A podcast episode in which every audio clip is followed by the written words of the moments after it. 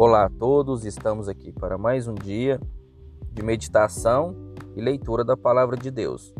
Vamos comigo aqui na Bíblia, abra em Lucas, capítulo 7, versículo 47, que diz assim: Por isso te digo que os seus muitos pecados lhe são perdoados, porque muito amou, mas aquele a quem pouco é perdoado, pouco ama. Então aqui a palavra ela justifica né, o que é a ideia. Né? Quanto mais a gente tem pecado perdoado, mais a gente ama. Né? Então, por isso que Jesus diz que ele veio pelos pecadores, né? Porque os pecadores, eles vão ter gratidão, né? Aquele que se acha pecador e tem um pecado perdoado, ele tem gratidão, porque ele é sujo, né? Ele é imundo perante Deus. E mesmo assim, Deus perdoa o pecado dele, né, daquela pessoa. E em gratidão, essa pessoa, ela se transforma em amor, né? O sentimento de amor é gerado dentro da pessoa por ter o pecado perdoado, né? Então, isso é algo que vai espontaneamente, né?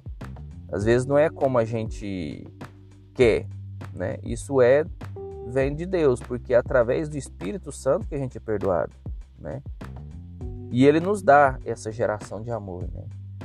Então, por isso que às vezes muitas pessoas falam: ah, foi, é, alguém foi cometeu coisas é, inimagináveis, né? Foi um assassino, foi um ladrão, um estuprador.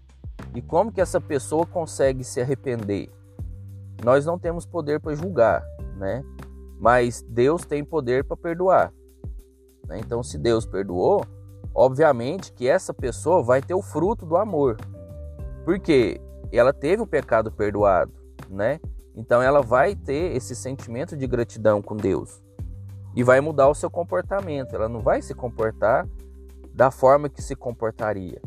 O problema hoje é que a gente vê é uma apostasia, né, muito grande, né? Até mesmo dentro da igreja, né?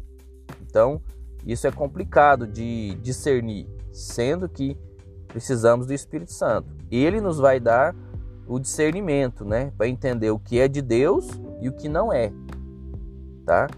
Então a gente precisa buscar isso, né, o discernimento e o poder do céu, que aí a gente não vai ser enganado, tá bom? Que Deus abençoe a vida de cada um de vocês, que a gente possa meditar nessa palavra hoje, tá bom?